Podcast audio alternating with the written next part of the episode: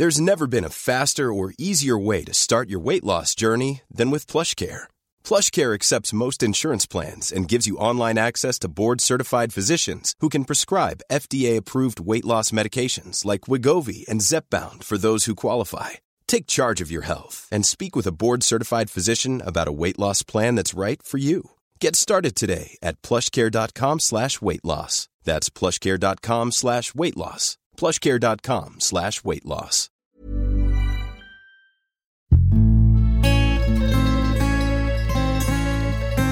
Die Weinwirtschaft.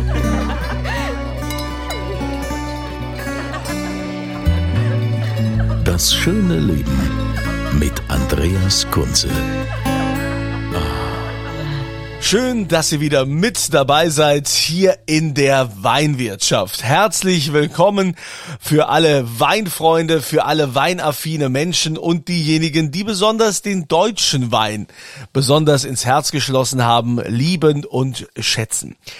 Wir sind heute mal an der Saar unterwegs. Ich ähm, muss ja sagen, ich habe für mich so die Saar entdeckt. Ich war so ein bisschen, ein äh, bisschen auf Tour, so eine Woche lang war ich äh, in Saarburg und äh, habe da mal so einige Weingüter abgeklappert und muss sagen, das ist schon sehr, sehr schön da. Und die Weine, die sind so super. Ich meine, früher, also so ganz früher, war ja der Saarwein so, das waren die teuersten Weine überhaupt. Ähm, da, also da, da war Burgund ganz weit hinten. Ja, da war hier die Saar ganz groß und man musste ganz viel Goldmark oder sonst was dafür bezahlen, um überhaupt an so eine Flasche zu kommen. So, und einer, der sehr rührig ist und einer, der ganz tolle Weine macht, ist der Florian Lauer in Eil. Hallo Florian. Ja, hallo. Das Weingut heißt ja eigentlich Peter Lauer, ne? Ist das Weingut genau. deines Vaters? Äh, ja, also des, des Großvaters eigentlich. Ne? Der, der war schon, also äh, das ist jetzt der Peter Lauer, der Dritte, der geboren wurde. Das ist mein, mein Bruder. Und ich bin der Florian, ja. Irgendwas ist schiefgelaufen. Okay, ja, da muss ich erstmal husten hier. da ist irgendwas schiefgelaufen, das sagst du jetzt. Aber, aber ähm, du führst jetzt dieses Weingut seit wann? Äh, seit 2006. So, und du bist ja einer, der, der auch richtig Gas gibt, ne? Also das kann man schon sagen. Du, ähm, ich habe dich ja bei bei einer Verkostung äh, kennengelernt, wo du ja also unfassbar viele äh, Steillagen Weine hast, wo du zu jedem Wein auch was erzählen kannst. Ich glaube, so die berühmteste Lage ist ja bei euch so die Eiler Kupp. Ist das richtig? Genau, das ist die, die größte Lage, ist auch die, die bekannteste weithin. Und äh, es ist auch die historisch natürlich die bedeutendste, die in den ganzen äh, alten, sagen wir mal, Weinkarten, die eben gerade zitiert wurden, äh, aus den 1850er Jahren und so weiter, 1880er Jahren, äh, da immer wieder erwähnt wird. Ne? Das ist eben die Eiler Kupp. Ja, und was ist an der Eiler Kupp so besonders? Ich bin da mit, mit dem Flugzeug mal drüber geflogen, mit so, einer, mit so einem kleinen äh, Leichtflugzeug und äh, hab, hab mir das angeschaut und dachte, ja, okay, das ist die Eiler Kupp. Aber was, was hat die für eine Historie? Die, die Eiler Kupp ist im Grunde genommen ja ein, also ganz uralt, gehen wir mal ganz weit zurück, ein Umlaufberg der Saar. Die Saar ist mal drum rumgeflossen, irgendwann dann eben nicht mehr. Da ist so ein Meander abgeschnürt worden und jetzt fließt sie sozusagen vorbei. Ne? Und die, die Ayla Kupp hat eine, ja, sieht fast so ein bisschen künstlich aus, würde ich sagen, so artifizielle Form, äh, aber irgendwie so erinnert so ein bisschen an eine Abraumhalde äh, im Ruhrgebiet, würde ich mal ganz böse sagen, oder im Saarland hier. Das ist, ja, das sieht so, so, wie, so ein, wie so ein Schüttkegel, sieht das eigentlich aus. Und da ist aber auch äh, das, das Geheimnis, diese Form, diese, diese runde Form, äh, die im Grunde genommen äh, der Sonne äh, in jedem Tagesgang äh, optimale Flanke bietet. Also die hat eine, eine ostexponierte Seite, die also die Morgensonne einfängt, Süd und Südwest, also auch noch die Abendsonne dreht also einmal komplett äh, sozusagen 270 Grad.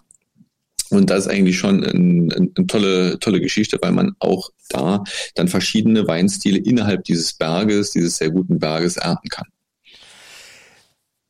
Der Saarwein, was macht den so besonders? Ja, also sagen wir mal so, wir sind ja mit der Saar äh, über, ich würde mal jetzt sagen, ja, mindestens mal 30, 40, vielleicht sogar 50 Jahre in so einem suboptimalen Bereich gewesen. Also äh, sagen wir mal, nach dem Zweiten Weltkrieg äh, war in den 50er Jahren, 60er Jahren, 70er Jahren, 80er Jahren. Äh, das habe ich noch in ganz äh, dunkle Erinnerungen als kleines Kind mitbekommen, äh, wenn man dann durch so ein Refraktometer, das ist also dieses Ding, Ding zum, zum äh, Messen, Messen des Mostgewichtes, äh, wenn man da also äh, durchgeguckt hat als kleiner kleiner Bub und dann dann hieß es dann, oh, guck mal hier, 80 Grad Öxle, das war unglaublich, ne? Und äh, äh, das sind heute natürlich Standardwerte. Also ähm, wir reden von einer Zeit, in der eigentlich der Riesling nur jedes dritte Jahr reif wurde. Ne? Es gab die mhm äh, also hier in der Saar. Ne? Es gab die Regel, drei, äh, sagen wir mal, zehn Jahrgänge, drei Top-Jahrgänge, drei mittlere und drei äh, einfache oder schlechtere Jahrgänge. Und äh, so war das hier auch an der Saar. Ne? Da sind in den 50er, 60er Jahren äh, sind auch viele, äh, sagen wir mal, ja, äh, Rebsorten gepflanzt worden, zweifelhaften Rufes, ja, also äh, Bacchus, Ortega, Optima etc., weil das einfach, äh, ja, man wollte eine Spätlese haben, man hat das aber hier mit dem Riesling nicht hinbekommen. Und heute, heute ist die Saar natürlich in einer super äh, Konstellation. Wir sind die Profiteure des Klimawandels. Ne? So schade das natürlich ist, dass unser Planet sich erwärmt, aber deswegen, ähm, da sind wir heute in der Lage, tolle Weine in jeglicher Geschmacksrichtung zu erzeugen, also von knochentrocken eben bis edelsüß, ähnlich wie das vor 30 Jahren im Rheingau oder an der, an der Rheinfront äh, der Fall war. Äh, da sind wir heute, wo die eigentlich vor 30 Jahren waren.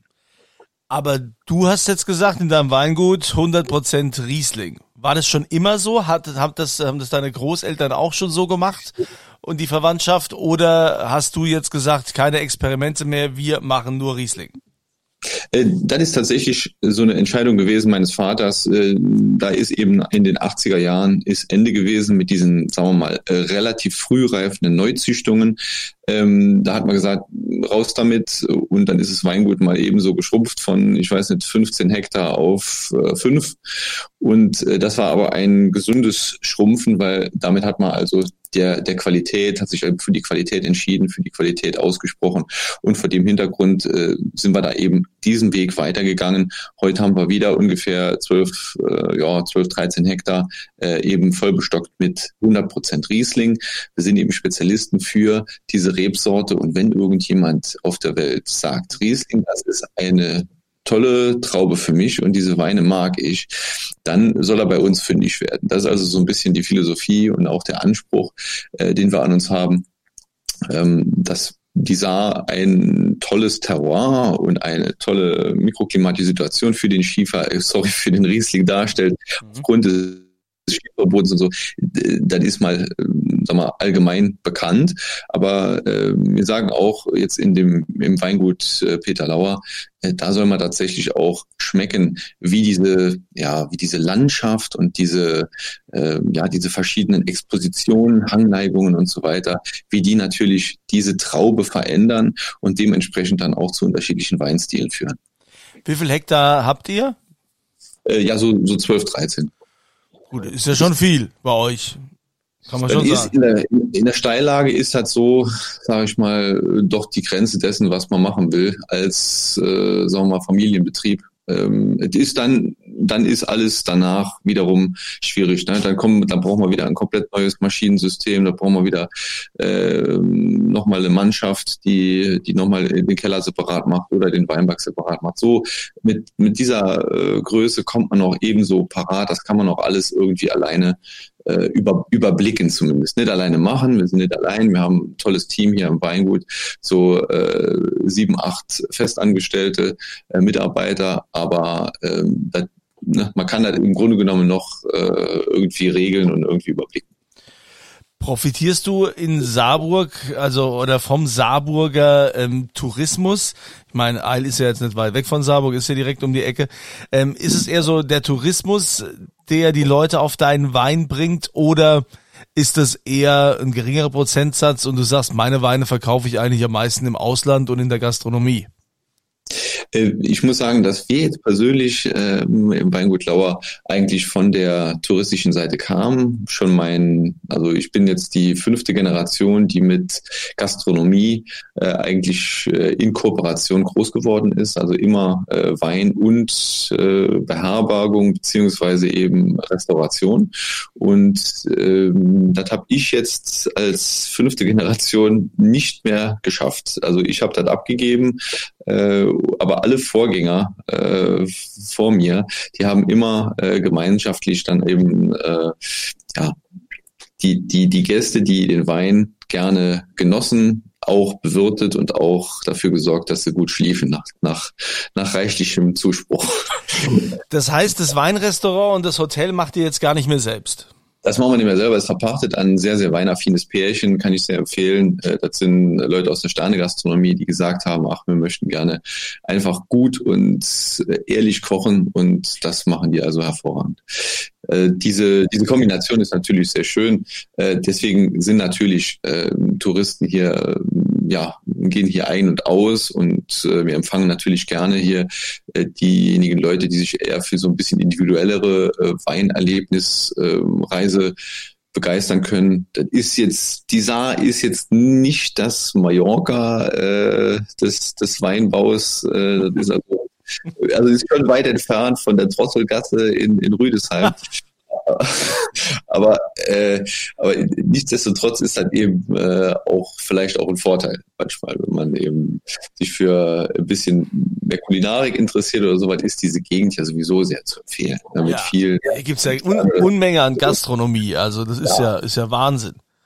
Also finde ich, äh, finde ich echt toll. Also diese Gastronom gastronomische Dichte, das ist ja was, was man mittlerweile ähm, auf dem Land äh, anderswo vermisst, dass, dass man das gar nicht mehr findet. Man muss dann, wenn, in die Großstadt und äh, da kannst du das schon gar nicht mehr bezahlen. Aber so, so ehrliche, gute Küche, tolles Handwerk äh, findet man bei euch in der Gegend tatsächlich Gott sei Dank noch, äh, noch zuhauf. Äh, wie ist es mit, mit Ausland, ähm, äh, deine Weine im Ausland? Ja, also ich muss sagen, also ich bin eben gekommen von äh, einem eigentlich fast hundertprozentigen nationalen Vertrieb und nationalen Absatz äh, im Jahr 2006 und heute haben wir etwa, ich würde mal schätzen, so 65 60, 65 Prozent Exportanteil. Äh, das ist natürlich der auch der geografischen Lage äh, der Saar geschuldet. Also da, damit sind wir nicht alleine, sondern hier sind ja viele Kollegen, wir haben sogar noch viel, viel höhere Exportanteile. Äh, die, die Saar äh, und auch die Mittelmosel, also diese Bereiche, die sind ja relativ weit weg von irgendwelchen finanzstarken Zentren. Ne? Also da sind wir also da sind die, die, die Kollegen in, in Rheinhessen oder sowas äh, oder im Rheingau natürlich viel, äh, viel besser gestellt. Ne? Da sind die, die großen Zentren nicht weit weg. Ne? Frankfurt, Wiesbaden, Mainz und so weiter. Ne? Also äh, da sind wir hier im Grunde genommen auf verlorenen Posten. Das war aber schon immer so. Ja, ja äh, gut, mittler, mittlerweile ist es ja so, dass eher die Finanzstarken hier Weingüter übernehmen bei euch an der Saar. Ne? Nehmen wir hier von, von Otegrafen mit, äh, mit Jauch oder nehmen wir hier äh, Van Volksem. Ne? Also das ist ja mittlerweile äh, auch so bei euch. Es, es gibt ja, es gibt ja hier sehr schöne Weingüter. Ne? Also von der von den Anfängen äh, des, des Saarweinbaus muss ich sagen äh, her kommend ist natürlich die Saar äh, prädestiniert für diese schönen Herrenhäuser, für die schönen, sagen wir mal, auch, äh, auch schmuckgelegenen äh, Weingüter, ne, die, die so von damals äh, in den 1830er, 1840er Jahren von den großen Bankiers und Industriellen aus Trier, von preußischen hohen Beamten und sowas geführt und gekauft mhm. wurden. Und äh, diese Weingüter, die sind natürlich äh, heute begehrte Objekte. Ne? Also das ist äh, genau diese Geschichten von Volksem oder äh, Otto Graven etc., die genannten, äh, die mhm. fallen natürlich da alle drunter. Ne? Also klar, die Saar ist, ist, ist sehr attraktiv, ist noch nicht überlaufen, ist noch so ein kleiner Geheimtipp, etwas äh, ja aus dem Dornröschenschlaf erwachend, sage ich mal, äh, aber äh, es ist eben noch nicht äh, noch nicht voll, vollends äh, sag mal, erschlossen. Vollends erschlossen. Ja, also wenn, wenn, wenn, wenn, wenn der äh, Thomas Gottschalk noch Bock hat, wir hätten noch ein paar Weine. genau. Kann er sich dann mit mir auch äh, betteln. Ja, so wie das ja immer, immer genau. machen. Ja, du, du bettelst dich ja auch gerne. Ne? Du bist ja also auch einer, der, der gerne mal ähm, provoziert oder sich mit dem einen oder anderen anlegt. Da ist doch immer noch dieses Verfahren anhängig, wo du irgendwie der Aufsichts- und Dienstdirektion und mit der EU dich am Rangeln bist. Da geht es um die äh, Sektkapseln äh, oder so. Vielleicht kannst du das mal genau erklären, was um was es dir da geht. Ja, es, es geht da eigentlich um ein relativ ähm, ja, würde ich mal sagen, für den, für den Konsumenten relativ mm, einfach zu beantwortende Frage. Muss auf einer Sektflasche unbedingt eine Plastik- oder Aluminiumfolie oben drauf sein? Und äh, ganz ehrlich, wenn ich jetzt äh, mit, mit irgendeinem Konsumenten, irgendeinem Kunden, der hier eine Flasche Sekt bei uns kauft, Cremant, whatever, äh, spreche, dann sagt er, ja, selbstverständlich muss das nicht drauf sein. Nee. Also vollkommen, äh, äh, also da gibt es nie eine Frage. Selbstverständlich ist das Müll, was man, den man nicht unbedingt braucht. Ja, also klar, die Leute haben sich keine Gedanken drüber gemacht, die sagen, pff, ich nehme das auch mit dieser Folie. Ich nehme aber genauso gerne ohne diese Folie. Und ähm, dieser Umstand, der hat uns also schon lange äh, umgetrieben und sagen wir mal, seit, seit ein paar Jahren sind wir doch drauf und dran, alles umzustellen auf, auf Nachhaltigkeit. Und da ist diese diese Folie eine der ersten Geschichten, die weggefallen ist. Also ich habe von meinem Vater eine, eine Flaschenausstattung übernommen mit äh, allem Primborium, allem Pipapo, Goldkapsel und Blaulicht obendrauf. Und äh, das, also das haben wir alles äh, weggemacht. Also bei uns gibt's gibt's auf dem Wein keine Kapsel mehr und äh, chronologisch oder in, in dieser Analogie dann eben auch keine Kapsel auf der Sektflasche. Und Jetzt äh, gibt es aber eine Verordnung in der, äh, in, der, in der EU, die besagt, dass auf einem Schaumwein eine Sektkapsel drauf sein muss. Da haben wir erstmal große Augen gemacht. als, ja, als uns das jemand erzählt hat, ähm, da habe ich dann auch blöd geguckt, habe gedacht, das ist also tatsächlich nicht irgendwie freigestellt, das ist tatsächlich ein Zwang. Und dann äh, wurde das mit Ja beantwortet. Äh, mir wurde der Verordnungstext vorgelegt und da habe ich mich also mit einigen gleichgesinnten Kollegen hier an Saar-Mosel, aber auch deutschlandweit äh, kurz geschlossen und wir haben gemeinsam gesagt, nee, da müssen wir dann rechtlich gegen vorgehen. Äh, zunächst haben wir versucht, die, die äh, großen Kellereien und die großen Erzeuger in, in Deutschland mitzunehmen, also na, das gibt so einen Sekthersteller mit so einer roten Kapsel obendrauf. Gibt der, an andere, ein Märchen erinnert, ja. Der an ein Märchen erinnert, ja. Gibt aber auch so welche, die so ganz, ganz trocken sind.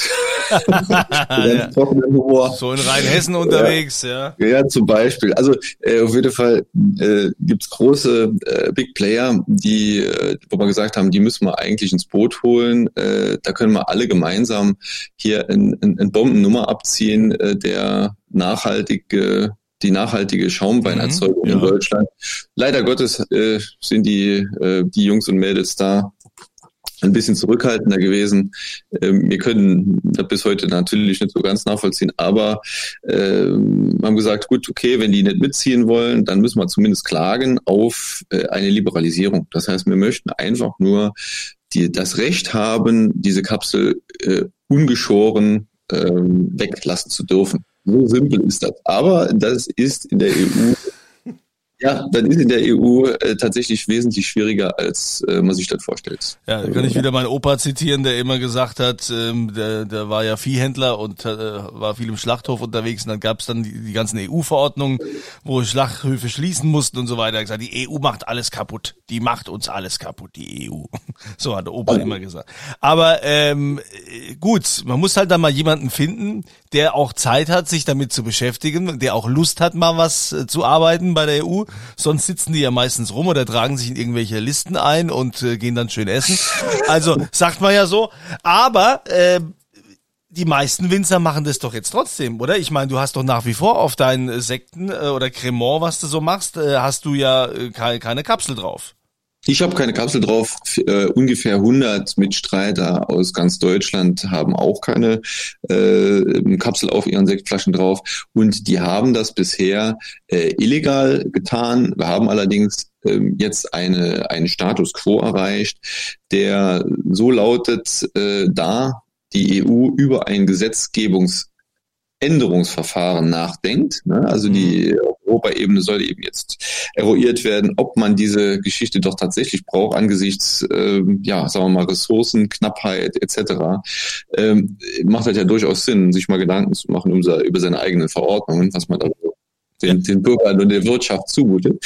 Äh, also deswegen äh, haben wir eben jetzt einen Rechtsstreit, der ausgesetzt wurde von staatlicher Seite und von unserer Seite äh, einstimmig äh, beschlossen und jetzt sind wir in so, in so einer Grauzone. Es wird im Moment nicht straf, straflich verfolgt, strafrechtlich verfolgt und damit dürfen wir jetzt erstmal weiter äh, unsere Sektflasche nachhaltig, nämlich ohne PE-Folie mit Aluminiumbegasung äh, ausstatten und das ist eigentlich eine sehr, sehr gute Nachricht für uns. Ja, aber ne, ich habe mich schon gewundert, ich war ja auch jetzt, äh, war auch letztens hier beim Peter Mertes in, in, in, in Kanzem und der hat auch äh, keine Kapsel da drauf. Na, da Ganz gibt's genau, auch die auch so, Mitstreiter. ne? Ja. Genau, ja. Ja, und du brauchst es auch nicht. Wichtig ist doch, ist doch das, was da drin ist. Ja, also darum geht's doch.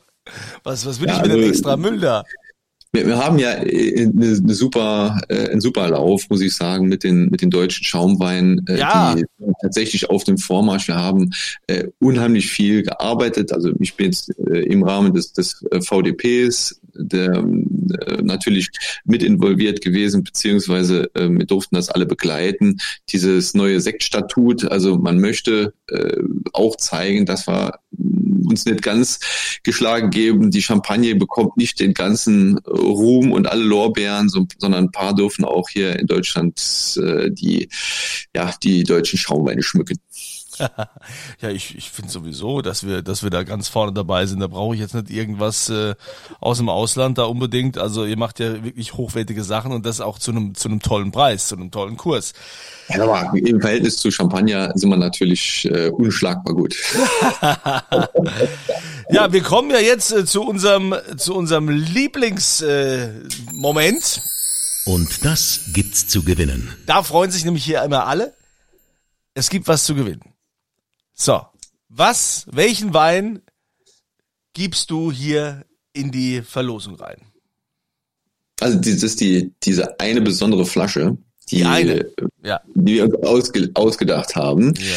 Das ist die, ähm, also das ist ein Versteigerungswein. Ich Oh. möchte das kurz erklären. Das ist also äh, ein ganz toller Wein, ist ein 2021er, also kein ultra gereifte Flasche, ist ganz Mhm. frisch, aber ist ähm, ja der ja, der teuerste trockene Wein auf der diesjährigen Versteigerung in Trier gewesen, ist also Lamberts Kirsch, großes Gewächs. Mhm. Du kriegst gerade. WhatsApp-Nachrichten hier bei dir, da geht's Ich, gerade voll ab. ja, ich, ich schmeiß das Ding mal gerade aus dem Fenster. Was, der, was, das ist der, der, der teuerste Ja, guck Trau mal, Das ist der, ja, ja. Also Lambertskirch, großes Gewächs, äh, Jahrgang 2021. Äh, Lambertskirch ist eine kleine Lage direkt äh, unmittelbar an der Saar, äh, ehemals neben der der alten Lambertuskapelle, der äh, Filialkirche hier in in Eil und wir haben diese Flasche in Magnum äh, beziehungsweise diesen Wein in Magnumflaschen gefüllt und auch in 075er und haben die also zur Versteigerung gegeben, weil es dann nur so ganz wenige von gab. Der Wein ist so toll gewesen, wir waren also so begeistert von diesen, diesen paar Litern, die es davon gab. Und äh, der war so knapp, dass wir gesagt haben, den können wir nicht einfach so, sondern den müssen wir versteigern. Das Mhm. heißt, äh, Leute, schlagt euch drum, wer am meisten bietet, kriegt eben am meisten davon. Ne? Das, das, ja, das ist das äh, Prinzip der Versteigerung, so dass wir letztendlich natürlich nicht das große Problem haben, das zuzuteilen nach, äh, ich weiß nicht was, äh, wer, wer, wer äh, den, den, den schönsten, wer das schönste ne, Ja. äh, Auto hat oder wer den dicksten Geldbeutel oder wer die tollste Zunge Ja, schon klar. oder wer mir die größten Komplimente macht, was soll ich denn machen? ne? Also Ja. deswegen ist die Versteigerung eine äußerst faire Geschichte. Wir finden das also ganz, ähm, ganz tolle äh, Institution. Es äh, war die 100, äh, ich glaube 36. Versteigerung des großen Rings in Trier. Mhm. Und da ist die Flasche also unter den Hammer gekommen. Es gab 150 Magnumflaschen und eine davon habe ich also in meinem eigenen Keller äh, gebunkert und die äh, verlosen wir hier. Das ist also ein Wein, der für 200 Euro netto äh, äh, wow. da, also der Handel ist.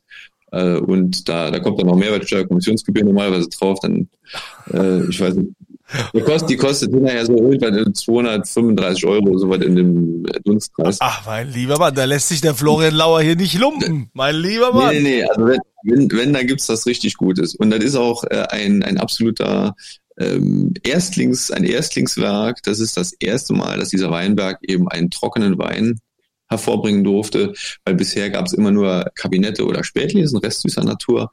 Und jetzt äh, haben wir gesagt, wir, wir wollten einfach mal wissen, wie schmeckt denn der Wein, wenn man ihn trocken ausbaut. Und weil der so, so besonders ist, habe ich gesagt, diese Flasche, das ist doch was für den Kunst des Podcast. Also das finde ich, das finde ich, also finde ich großartig. Vielen herzlichen Dank, dass uns diese Ehre hier zuteile wird, dass wir diese Versteigerungsmagnum-Flasche hier weitergeben dürfen. Ihr könnt mitmachen unter podcast.kunze.tv. Da geht ihr auf die Seite, gebt da eure Kontaktdaten ein und das Übliche. Und dann gibt es ja immer eine Frage zu beantworten. Und die Frage lautet, wir haben uns drüber unterhalten, äh, der, der Florian Lauer und ich, wir haben in diesem Podcast gesprochen über eine spezielle Lage, eine besondere Lage ähm, in Eil. Die nennt man die. ja, das bitte eintragen, wie diese Lage heißt. Und äh, haben wir ziemlich am Anfang gemacht, wo wir drüber gesprochen haben.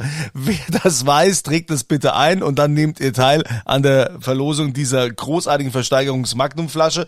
Und da drücke ich euch jetzt schon die Daumen. Florian, dann wünsche ich dir viel Erfolg weiterhin bei deinem Schaffen. Du bist ja hier gerade mega überall äh, im Gespräch und äh, bist also super erfolgreich und noch erfolgreicher wirst du ja sein, wenn du in die Geschichte eingehst, derjenige, der sich, der es mit der EU aufgenommen hat und dafür gesorgt hat, dass wir für alle Zeit keine Kapsel mehr bei den Sektflaschen brauchen. Das wäre natürlich sehr schön. Also, Florian, dann äh, danke dir fürs Gespräch. Ich wünsche euch einen ja, wunderschönen Tag, ein schönes Wochenende, eine tolle Woche. Aber das Wichtigste, vergesst nicht, immer volle Gläser.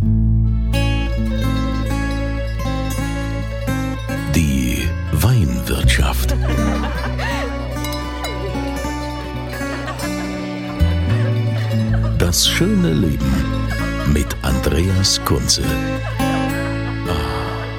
Die Weinwirtschaft wird produziert von Podcast Monkey. Podcast-monkey.com. Normally, being a little extra can be a bit much, but when it comes to healthcare, it pays to be extra. And United Healthcare makes it easy with Health Protector Guard fixed indemnity insurance plans. Underwritten by Golden Rule Insurance Company, they supplement your primary plan, helping you manage out of pocket costs without the usual requirements and restrictions like deductibles and enrollment periods. So when it comes to covering your medical bills, you can feel good about being a little extra. Visit uh1.com to find the Health Protector Guard plan for you.